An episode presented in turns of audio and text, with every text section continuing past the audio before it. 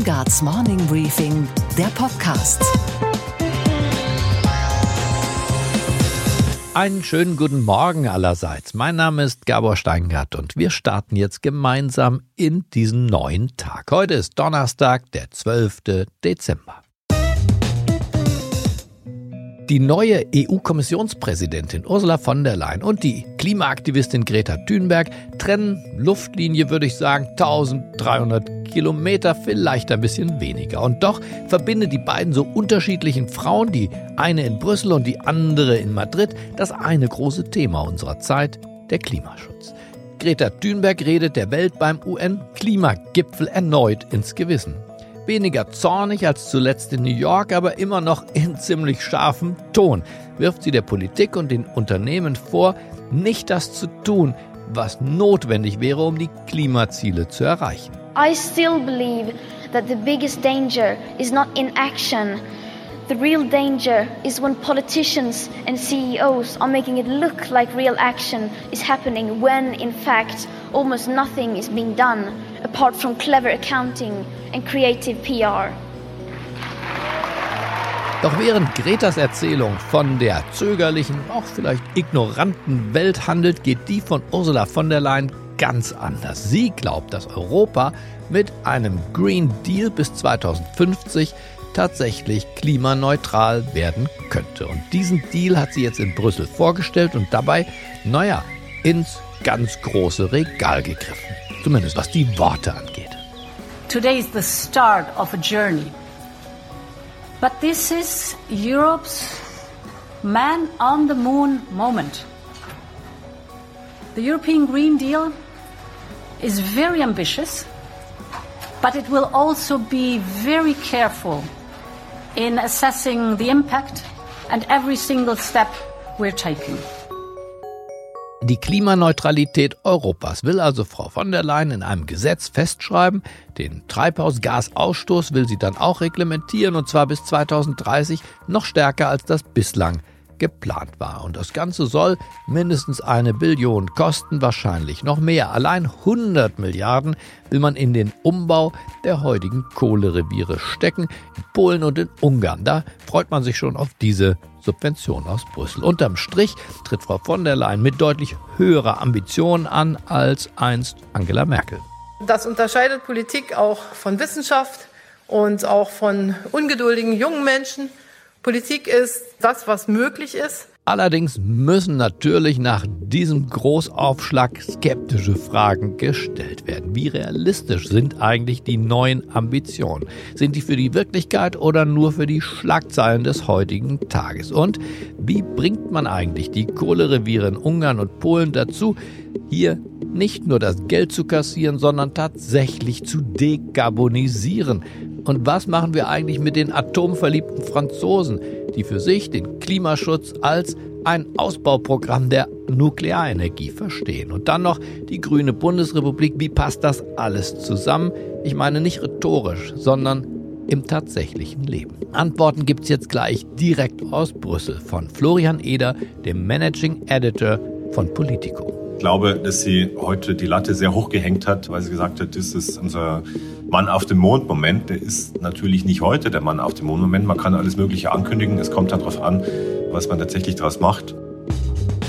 Unsere weiteren Themen heute. Die schon erwähnte Greta Thunberg ist vom renommierten Time Magazine zur Person of the Year, zur Person des Jahres gekürt worden. Ist das eine richtige Entscheidung? Meine Kollegin Chelsea meint, ja. Ich sage nein und präsentiere Ihnen gleich meine etwas andere Idee dazu. Mit dem Unternehmer und Trigema-Chef Wolfgang Grupp habe ich gesprochen über sein Missvergnügen an der Großen Koalition, warum er Wechselwähler wurde. Ich werde auf jeden Fall die CDU so nicht wählen. Und natürlich über den Wert der Familie.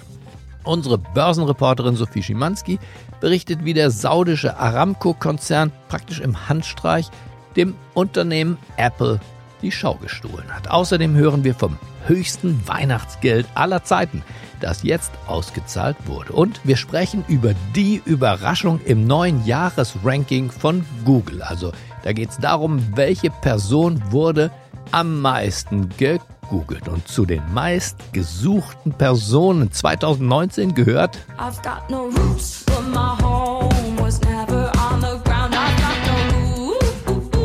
Mehr dazu gleich. Ursula von der Leyen scheint nur wenige Tage nach ihrem Amtsantritt in Brüssel ihr großes Thema für die Präsidentschaft gefunden zu haben. Es ist der Kampf gegen den Klimawandel, den sie nicht nur mit viel Ambition, sondern mit noch mehr Geld vorantreiben will. Die Rede ist von eine Billion Euro, die investiert werden sollen, mindestens. Ihre hochfliegenden Pläne hat Frau von der Leyen gestern vor der Presse und dann vor dem Europäischen Parlament vorgestellt. Mein Kollege Michael Bröker ist in Brüssel dabei gewesen und hat anschließend mit Florian Eder gesprochen, dem Managing Editor von Politico, der seit Jahren das Tun und Treiben in der europäischen Hauptstadt verfolgt. Der kennt die Chefbüros und auch die Hintereingänge dazu. Die neue EU-Kommissionschefin Ursula von der Leyen will die europäische Wirtschaft grün anstreichen. Ist das nur eine schrille Utopie oder eine realistische Vision? Ich glaube, es ist eine schrille Vision. Sie hat ein sehr langfristiges Ziel ausgegeben, die EU klimaneutral zu machen bis 2050 innerhalb einer Generation. Was sie vorgeschlagen hat heute, ist im Grunde eine Liste von Maßnahmen, die erst später kommen werden. Es ist eine lange Liste, die im Grunde jeden einzelnen Wirtschaftsbereich betreffen. Wir werden das alles erst ausbuchstabiert sehen im Laufe der nächsten beiden Jahre. Ich glaube, dass sie heute die Latte sehr hoch gehängt hat, was ihr eigenes Erbe in fünf Jahren angeht, weil sie gesagt hat, das ist unser Mann auf dem Mond-Moment. Der ist natürlich nicht heute der Mann auf dem Mond-Moment. Man kann alles Mögliche ankündigen. Es kommt dann darauf an, was man tatsächlich daraus macht und ob man in fünf Jahren soweit ist, dass man sagen kann, wir sind auf diesem Weg. Bis 2050 wird die EU klimaneutral. Wie bekomme ich die europäischen Mitgliedstaaten hinter diesem Ziel vereint? Die einen wollen weiter Kohleproduktion haben, um industriell zu wachsen, um Wirtschaftswachstum zu haben. Die anderen steigen aus allem aus. Die Franzosen bleiben in der Atomkraft. Es gibt doch dort keine einheitliche Energiepolitik. Nee, es gibt keine einheitliche Energiepolitik. Das ist ein großes Problem. Das werden wir beim EU-Gipfel sehen. Der einzige mögliche Erfolg dieses Gipfels, weil alles andere sehr umstritten ist, wird sein, ob sich die EU-Staaten diesem Ziel anschließen können, der Klimaneutralität bis 2050. Kann das EU-Parlament ihr eigentlich einen Strich durch die Rechnung machen bei dieser großen Vision? Das EU-Parlament kann ihr einen Strich durch die Rechnung machen, aber viel mehr noch die Staaten natürlich. Im Parlament war von der Leyen ja als erstes um ihren Green Deal vorzustellen. Man hat gesehen, dass die drei Fraktionen, die diese Kommission tragen, die Europäische Volkspartei, die Christdemokraten, die Sozialdemokraten und die Liberalen, auf recht generelle und allgemeine Statements freundlich geantwortet haben. Aber sobald es ein bisschen über diese Mitte hinausgeht, war es schon wirklich schwierig. Bei den Grünen gab es etliche Forderungen, die eine Tür weit dafür auflassen, dass man später sagen wird, das ist nicht gut genug, das ist nicht viel genug, das ist nicht radikal genug.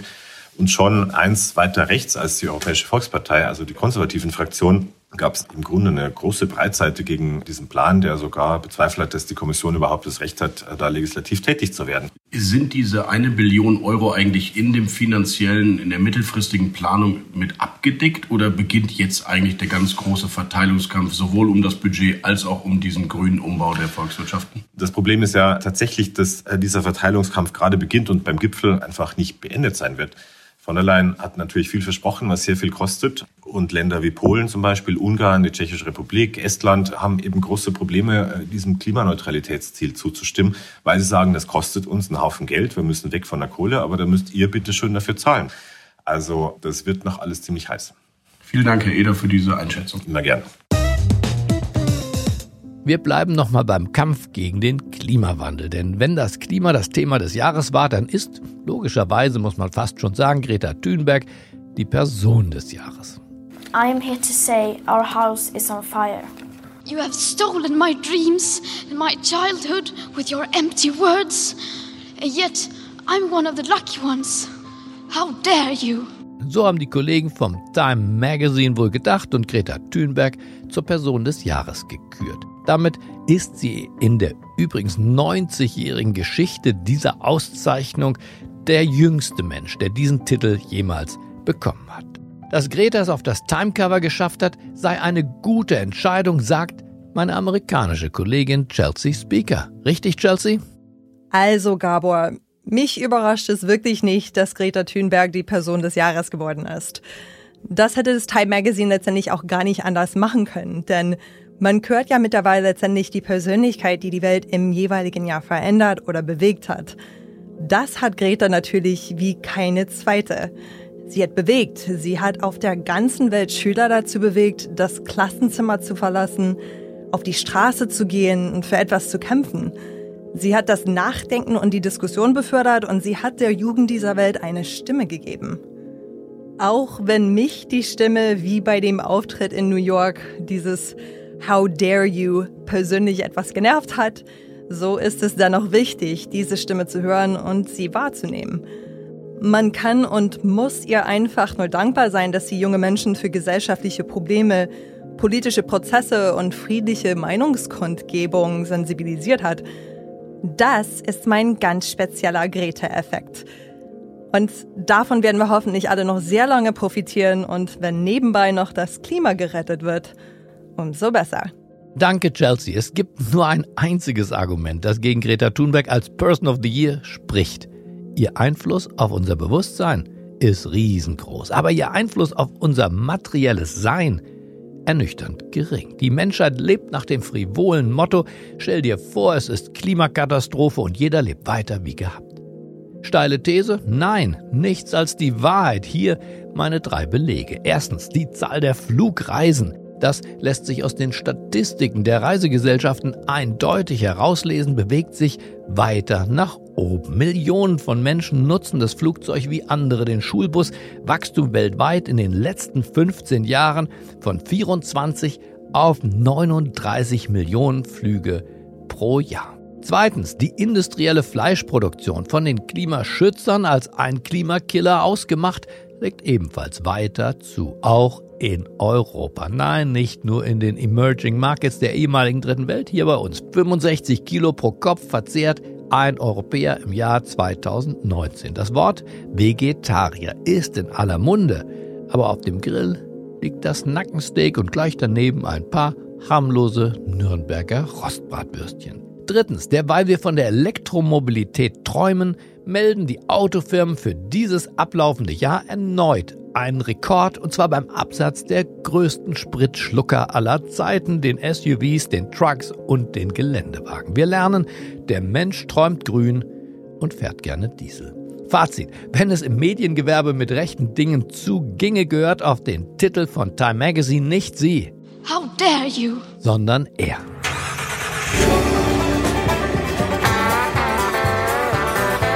Whatever party you've got going in the back, we got the business up front.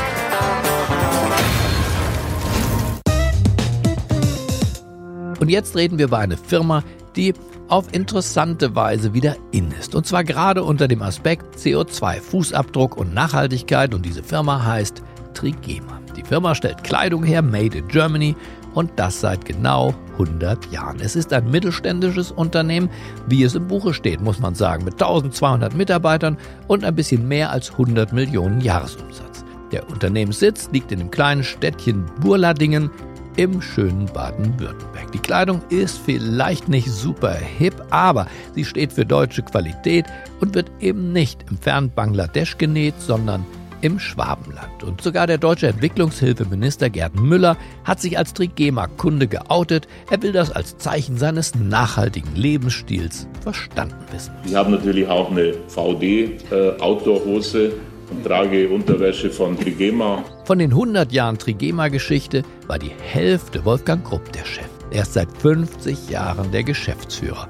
Und ich hatte ihn gestern Mittag zu Gast im Podcaststudio hier in Berlin und wir haben gesprochen über seine Firma, warum er die CDU nicht mehr wählt und vieles andere.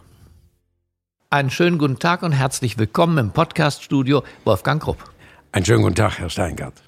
Herr Krupp, Sie sind bekannt geworden nicht nur durch Ihre Produkte und Ihre kantigen Äußerungen, sondern auch durch den Affen in Ihren Fernsehspots. Herr Grupp, ist es nicht etwas affig, immer noch in Burladingen zu produzieren? Ganz im Gegenteil. Dieses Shirt muss nicht um die halbe Welt fliegen und die Menschen, die es herstellen, haben einen sicheren Arbeitsplatz. Deshalb Burladingen, deshalb Deutschland. Was habe ich gerade gesagt? 100% Qualität, 100% Made in Germany. Trigema. Gibt's diesen Affen noch? Wo lebt der? Wie heißt der? Wie er heißt, kann ich Ihnen sagen, nämlich Affe Charlie. Aber den gibt's insofern nicht mehr. Der war auch nie für mich bekannt, weil der wurde jeweils ausgeliehen von irgendeinem privaten Tierhalter, von dem, der den Spott gedreht hat. Und der Affe wurde separat aufgenommen und ich wurde auch separat aufgenommen und dann wurde das zusammenkopiert.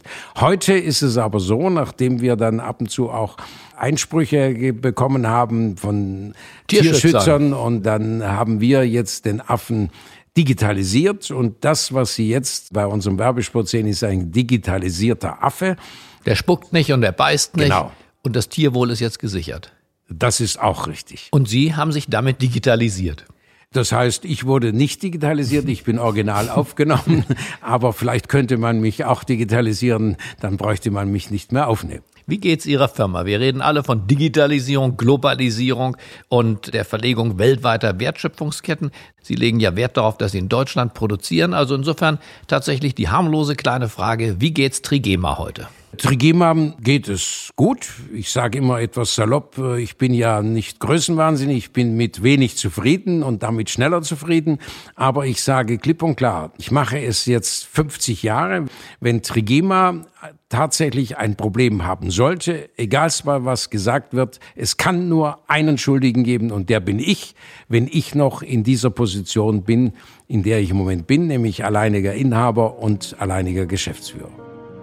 Und dann haben wir auch über einen Begriff gesprochen, den er ins Spiel brachte, nämlich den von der bedarfsgedeckten Wirtschaft. Bedarfsgedeckt der Gruppe heißt, unsere Kleiderschränke sind eigentlich voll mit Klamotten und wir beide und der Rest der Bevölkerung könnte wahrscheinlich die nächsten zehn Jahre ohne Neukäufe auskommen. Das ist sicher. Wir leben nur davon, dass die Leute genügend Geld haben, um etwas zu kaufen, was sie im Prinzip gar nicht brauchen. Und deshalb muss ich wissen, wenn morgen, ich sag mal, die Arbeitslosigkeit steigt, dann werden wir das sicher spüren und dafür muss ich auch gerüstet sein. Spüren Sie denn was von der Rezession, von der manche hier sprechen? Die fetten Jahre sind vorbei. Sagt der Finanzminister. Ja, wir spüren das im Moment noch nicht, äh, aber wir sind vorbereitet. Ich sag mal, ich habe ja in diesen 50 Jahren, wo ich es mache, habe ich ja alles erlebt. Wir haben ja, ich sag mal, alle Kunden beliefert, aller Art. Die Kaufhauskönige, Versandhauskönige waren zunächst unsere Großkunden. Diese Großkunden versagten, denn wenn man ihnen gesagt hätte vor 25 Jahren, dass ein Karstadt pleite macht, ein Hertie pleite macht, ein Quelle und so weiter, dann hätten sie gesagt, das gibt's nicht, das kann nicht sein. Das ist passiert. Dann musste ich erkennen, dass ich in einer bedarfsgedeckten Wirtschaft endlich auch ein Teil der Handelsfunktion in eigene Hände übernehmen muss, um nicht in totale Abhängigkeit der letzten Großkunden zu kommen. Also Sie machen heute Ihre eigenen Läden, richtig? Wir haben 45 Testgeschäfte, nennen wir es, sind nichts anderes als Outlets. Und dann haben wir einen sehr starken Online-Shop. Also indirekt habe ich die Kaufhauskönige durch eigene Geschäfte ersetzt Ja. und die Versandhauskönige durch den Online-Shop. Und ein Unternehmer wie Wolfgang Krupp lebt natürlich nicht nur in der Produktionshalle und im Büro, sondern er ist Bürger und Wähler. Und natürlich haben wir deshalb auch über Politik und sein Missvergnügen an der Großen Koalition gesprochen. Wie schaut einer wie Sie, Herr Krupp? Wir sind ja am Ende des Jahres 2019. Wie schauen Sie auf die politische Szenerie hier in der Hauptstadt? Was ist Ihr Eindruck von dieser Großen Koalition, von der sich jetzt so viele Deutsche wünschen, dass sie weiter regieren möge? Was wünschen Sie sich? Weiter so? Also die Politik, äh, ich kann sie generell nicht ändern. Ich muss sie akzeptieren, wie sie ist, weil ich muss mich um meine Firma kümmern und kann mich nicht um andere Dinge kümmern. Aber ich bin der Meinung, dass die Große Koalition ist ja bei der letzten Bundestagswahl klar und deutlich von dem Wähler abgewählt worden. Und nachdem äh, nun Herr Schulz richtigerweise gesagt hat, er geht mit der SPD in die Opposition, Angesichts der roten Karte für die Große Koalition am 24. September. Die Union hat mehr als acht Prozent verloren, wir mehr als fünf Prozent. Das war eine eindeutige Absage an die Fortsetzung der Großen Koalition. wurde er ja indirekt von unserem Bundespräsidenten aufgefordert, die Große Koalition fortzusetzen. Dann hat er es gemacht. die FDP nicht mehr bereit stand für eine Jamaika-Koalition. Die FDP hat vielleicht richtigerweise in meinen Augen gesagt, auch mal Nein gesagt, weil damit man nicht alle Kompromisse macht und die Versprechen nicht einhalten kann. Und dann hat Herr Schulz die Große Koalition weitergeführt, wurde dann in meiner Meinung nach von seiner Partei nicht gerade höflich behandelt. Er wurde dann Richtung Ausgang begleitet. ja, und obwohl er es richtig gemacht hat, indem er gesagt hat, wir gehen in die Opposition und das Ergebnis ist, dass die Große Koalition im Prinzip immer mit Problemen behaftet ist. Das heißt, Sie sind inhaltlich sogar bei Kevin Kühnert, der sagt, wir hätten diese große Koalition nicht machen dürfen, auch weil wir es den Wählern versprochen haben, auch weil Opposition auch Ja, eine doch, die- sinnvolle der- Tätigkeit sein Der kann. Wähler war gegen die Große Koalition, die wurde praktisch gegen den Wählerwillen durchgedrückt und wird auch den Erfolg nie bekommen, den sie sich wünschen. Egal, was jetzt gemacht wird, ich wäre dafür gewesen, dass man damals hätte Neuwahlen gemacht. Das wäre für mich die richtige Demokratie gewesen. Aber jetzt ist es so. Jetzt müssen die Politiker entscheiden, wie sie es weiterführen. Ich äh, sehe keine Chance für die Große Koalition. Ich sag mal, auch ein Herr Schäuble ist meiner Meinung nach äh, indem er sich für den Herrn Merz eingesetzt hat und sich sozusagen aus dem Fenster gelehnt hat, hat versucht, die letzte Chance für die CDU wahrzunehmen, ist ihm nicht gelungen, weil man noch schnell irgendwo äh, gewisse Dinge arrangiert hat, damit die paar Stimmen äh, noch auf die andere Seite gekommen sind. Jetzt wird man sehen. Na, die Ähm, CDU hat jetzt eine stolze neue jeden Fall Vorsitzende. Die CDU so nicht wählen. Äh, Ich werde jetzt äh, nolens wollens die FDP wählen, ist jetzt auch nicht ganz das, aber die werde ich wählen, solange äh, bis wenn tatsächlich Herr Merz irgendwann zur Stelle steht und dort ist und das zur Wahl kommt, dann würde ich die CDU wieder wählen. Ich meine, wenn einer wie Sie von der Fahne geht, Herr Grupp, dann ist das natürlich für die Volkspartei CDU ein Alarmzeichen, weil der Mittelstand, insbesondere die Familienunternehmer, doch immer eine sichere Bank für die Konservativen waren. Was genau stört Sie an dem Zustand der Union heute? Was ist genau der Grund, warum Sie sagen, das ist nicht mehr meine Heimat? Gut, ich möchte mal sagen, die CDU ist natürlich sehr weit nach links gegangen. Ich sag mal, wenn ich so viel Kompromisse mache, damit ich meinen Posten behalte, dann ist das für mich nicht mehr in Ordnung. Ich muss auch klar sagen, das ist meine Meinung. Und wenn ich die nicht durchsetzen kann, dann muss ich auch mal sagen, dann muss ich auf meinen Posten verzichten. Aber der Posten äh, wegen hat man viele Kompromisse gemacht, die für mich nicht nachvollziehbar sind. Und deshalb brauchen wir in der CDU eine neue Führung, einen äh, ganz neuen Abschnitt. Dann kommen auch viele Wähler wieder zurück. Und ich sag mal, wenn andere Parteien oder vor allem die AfD viele Wählerzuzug hatte, dann liegt es daran, das sind Protestwähler und sind keine Rechtsaußen, wobei die AfD in vielem nicht Unrecht hat. Aber wie gesagt, viele Wähler, die sie bekommen hat, sind Protestwähler, die wieder zurückkommen zur CDU oder zur SPD, wenn die die alten Werte, die sie mal vertreten hatten, wieder vertreten.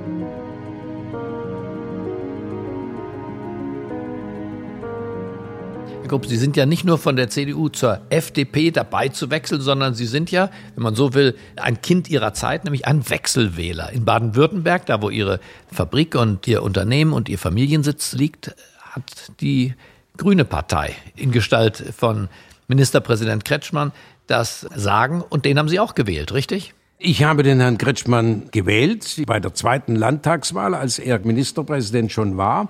Ich habe allerdings bei der ersten Wahl, als damals die erste rot-grüne Regierung in Baden-Württemberg war, habe ich gesagt, es ist eine Schande für uns Baden-Württemberger Unternehmer, dass wir als Unternehmerland die erste rot-grüne Regierung haben. Das habe ich vier Jahre vorher gesagt. Dann hat sich herauskristallisiert, dass Herr Kretschmann der beliebteste Ministerpräsident ist und im Prinzip auch vielleicht ein bisschen die Grünen noch im, im Zaum hält in Berlin durch seine Meinungen.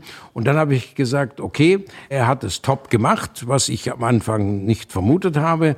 Deshalb werde ich ihm nicht die Hand geben und sagen, gut gemacht und gleichzeitig ihn versuchen abzuwählen. Dann kriegt er auch in der Landtagswahl meine Stimme und habe damit indirekt den Grünen die Stimme gegeben. Tapfer, wir kennen uns ja auch schon ein paar Jahre, Herr Grupp. Das hätten Sie von sich selber doch nicht gedacht vor 10, 15 Jahren, dass Sie mal die Grünen wählen werden. Ich muss zugeben, ich kann allen Parteien nicht sagen, sie haben alles, ist alles falsch. Ich kann bei jeder Partei sagen, das kann ich voll unterstützen und andere Dinge eben nicht. Und so kann ich bei den Grünen auch vieles unterstützen, aber gesamt äh, eben nicht. Ich sag mal, so wie ich katholisch geboren bin, werde ich jetzt nicht konvertieren zu den Protestanten.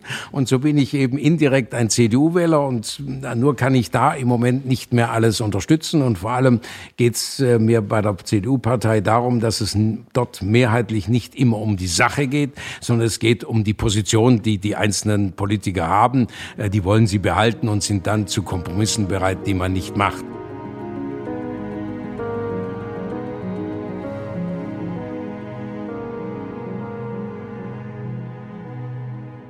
Aber Ihre Heimatliebe übersetzt sich politisch nicht in Sympathie für die AfD, richtig? Die AfD ist jetzt nicht meine Welt. Ich sag mal, die AfD hat in verschiedenen Punkten recht. Wir haben es ihr auch leicht gemacht, natürlich, indem viele Fehlentscheidungen getroffen wurden, damit die AfD zu Recht kritisieren konnte. Aber ich kann das Rechtsaußen und so weiter, das ist für mich keine Diskussion. Wir haben ja auch, ich sag mal, was die AfD wahrscheinlich nicht unterstützen würde. Ich war ja der Erste, der sehr schnell Flüchtlinge eingestellt hat, Arbeitsplatz gegeben hat. Wir haben 50 Flüchtlinge aus Pakistan, Syrien und so weiter top näher bei uns. Nur auch ist eins klar, das sind Mitglieder der großen Trigema Betriebsfamilie. Wenn aber einer etwas tun würde und würde den Familienfrieden gravierend stören, dann wäre er innerhalb 24 Stunden nicht mehr Mitglied der Trigema Betriebsfamilie. Aber das gilt für deutsche wie ausländische Mitarbeiter doch, oder? Das gilt für alle. Das gilt Ja. für alle. Und deshalb sage ich, wir auch hier hat die Politik macht natürlich mit äh, Willkommensgruß äh, ist bei uns richtig gewesen von Frau Merkel, dass sie gesagt hat, Flüchtlinge sind willkommen. Aber wenn darunter Scharlatane sich einmischen, hätte man eben viel schneller reagieren müssen und sagen müssen, Will Willkommensgruß gilt für die Flüchtlinge, die entsprechend auch sind, aber für Scharlatane nicht. Und dann hätte man die Grenzen wieder kontrollieren müssen viel früher. Dann hätte es viele Probleme meiner Meinung nach nicht gegeben. Und da Wolfgang Grupp, wie erwähnt, ja seit 50 Jahren der Inhaber und Geschäftsführer von Trigema ist, dachte ich, wir können vielleicht von ihm auch was lernen. Was, wollte ich von ihm wissen, ist so eine Art, na hören Sie selbst. Was ist so eine Regel, wo Sie sagen würden, als Familienunternehmer, dritte Generation, jetzt in der Übergabe zur vierten, eine Regel, was man von Ihnen lernen könnte vielleicht? Ich mache Dinge, die normal sind. Und ähm, ich erwarte nicht, ich bin nicht. Äh, Dinge Vielleicht ist das ja schon eine Regel, Herr Grupp. ja, Normal ja, gut, zu sein in man unnormaler das, Zeit. Ja, dass, dass es ganz normal ist, dass man sagt, man, man ist in der Familie, man sitzt zusammen, man spricht zusammen und man freut sich, wenn man zusammensitzt. Das ist für uns noch normal. Und, und meine Kinder sind selbstverständlich zu Hause und wohnen auch bei uns. Und solange sie nicht äh, jetzt äh, bereits eine Familie haben und man freut sich zusammen und man spricht und so ist in der Firma auch. Ich bin froh, wenn meine Kinder etwas selbstständig erledigen. Aber selbstverständlich ähm, akzeptiere ich, dass wenn Sie eine Frage an mich eine Frage stellen wollen, weil ich vielleicht ein bisschen mehr Erfahrung habe, dass ich Ihnen die Antwort gebe. Und so respektieren wir uns gegenseitig. Und alles können Sie entscheiden, aber Sie können auch alles rückfragen. Und das gilt auch für meine Angestellten. Die können alles entscheiden, aber sie müssen dann die Verantwortung für die Entscheidung eben auch tragen. Und dieses Zusammenspiel, das ist für uns ganz wichtig. Herr Grupp, dann bedanke ich mich sehr für dieses Gespräch und wünsche eine schöne Vorweihnachtszeit. Dasselbe wünsche ich Ihnen, Herr Steingart. Vielen Dank. Das gesamte Gespräch war viel länger, natürlich. Wir haben auch noch gesprochen über seine Kinder, den Jungen und das Mädchen und wie man überhaupt Unternehmer wird. Wir haben aber auch gesprochen über seine Werte, seinen Helikopter und seine 46-jährige Junggesellenzeit. Das hören Sie, wenn Sie mögen, am Samstagvormittag in einem Morning Briefing Spezial. Und was war heute Nacht an der Wall Street los? Den Namen Tim Cook kennt mittlerweile jeder. Schließlich ist er der Chef des wertvollsten Unternehmens der Welt, von Apple eben. Aber ab sofort müssen wir uns vielleicht auch noch einen anderen Namen merken. Amin Nasser. Denn sein Unternehmen, das von Amin Nasser, hat Apple jetzt vom Thron gestoßen. Der Ölkonzern Saudi Aramco legt den erhofften Rekordbörsenwert hin. Und damit geht's zu unserer Börsenreporterin Sophie Schimanski, denn ich hoffe, Sophie, du weißt mehr. Einen wunderschönen guten Morgen. Einen wunderschönen guten Morgen. Dank des IPOs hat Saudi Aramco jetzt einen Börsenwert von märchenhaften 1,7 Billionen Dollar, so viel mehr als Apple und zwar reichlich, fast 500 Milliarden mehr als Apple. Das ist schon beeindruckend, aber wir reden hier ja auch von der Ölbranche. Und daher meine Frage, Sophie, wie nachhaltig ist das eigentlich? Wird sich Saudi Aramco dauerhaft da oben halten können? Was denkst du? Ich bin skeptisch und äh, Analysten sind auch vorsichtig. Klar, es ist natürlich das profitabelste Unternehmen der Welt und der Börsengang, der war ziemlich fulminant. Aber es gibt einfach einiges zu bedenken. Es gibt einige Risiken. Der Energiesektor insgesamt hatte kein besonders starkes Jahr und äh, in 2019 war der Energiesektor im S&P 500 zum Beispiel der schwächste von allen. Faktoren, die damit reinspielen, sind zum Beispiel, natürlich ist die Energiebranche im Wandel insgesamt. Gründe sind Klimaschutz, Trends wie ähm, Elektrofahrzeuge spielen eine Rolle. Dann kommt noch hinzu, die Macht der OPEC fällt. Der Ölpreis ist eher niedrig. Gestern ist er wieder gefallen, weil die Bestände gewachsen sind. Hinzu kommen geopolitische Spannungen und speziell eben was Saudi Aramco betrifft, sie stehen absolut unter der Fuchtel Saudi-Arabiens. Hören wir mal rein, was der Energieanalyst Pavlov Molchanov sagt. Everything about this company is controlled by the Saudi royal family. Um, they simply will not care what their private shareholders will wish to see. Und zum Vergleich können wir uns ja mal andere bereits länger gelistete Ölkonzerne angucken. ExxonMobil zum Beispiel und Chevron. Die Exxon-Aktie ist ja für einen Großteil des Jahres 2019 im Grunde genommen bei den Anlegern wirklich unbeliebt gewesen. Die Aktien des Ölgigantens sind seit Jahresbeginn um etwa 0,8 Prozent gefallen, einfach wegen niedriger Rohstoffpreise. Das war nicht bei allen gleich. Rivale Chevron hat um 7% zugelegt, aber man sieht hier einfach, es ist ein schwieriger Sektor gewesen, vor allem eben dieses Jahr. Okay, Gabor. Und was hat dich heute Morgen wirklich überrascht? dass die Wertschätzung von Mitarbeitern in den Vereinigten Staaten bei manchen Unternehmen offenbar sehr, sehr groß geschrieben wird. Denn der Chef eines Immobilienunternehmens in Baltimore verkündete bei der Weihnachtsfeier seiner Firma ein Spitzenjahresergebnis. Soweit, so gut. Er lobte die Belegschaft. Everybody is important in this company and everybody performs in this company. They really do. Den tollen Erfolg, sagte er dann, wolle er mit den Mitarbeitern teilen. You're all participating in a bonus. Und jetzt, jetzt wird's sehr, sehr großzügig, denn der Chef bat nun alle im Raum, die zuvor verteilten roten Briefumschläge doch mal schnell zu öffnen. In jedem Umschlag befand sich doch tatsächlich ein Scheck in Höhe von 50.000 Dollar. Potz blitz. Die Firma hatte kurz mal eben 10 Millionen Dollar Weihnachtsgeld an die Mitarbeiter ausgeschüttet. Und die konnten ihr Glück kaum fassen. I was totally blown away when this happened. What happened tonight was magical. It is life changing. It, it is. It's really amazing. Ed is so generous. So sehen Weihnachtswunder aus. Und was, Gabor, geht eigentlich gar nicht? Dass die Deutschen so vorhersehbar sind, was ihr Suchverhalten bei Google angeht. Der Konzern hat jetzt die jährliche Statistik für Deutschland vorgelegt und in der Kategorie der Persönlichkeiten liegt auf Platz 1, na wer wohl? Raten Sie schnell. 1, 2, Greta Thunberg. Nicht verwunderlich. Man will ja schließlich wissen, wer die Welt rettet. Auf Platz 2 haben die Liebhaber des Trash-TV-Formats Dschungelcamp ihre Spuren bei Google hinterlassen. Die Silbermedaille für dieses Jahr geht an die amtierende Dschungelkönigin Evelyn Burdecki. Habe ich noch nie gehört. Aber das liegt nicht an Evelyn Burdecki, das liegt nun wirklich an mir. Und auf Platz 3 dann vielleicht doch eine Überraschung. Die junge deutsche Musikerin Alice Merton, die spätestens seit ihrem Welthit No Roots eine echte Größe im Musikbusiness ist, schaffte es auf diese Nummer 3. I've got no roots, but my home was never on the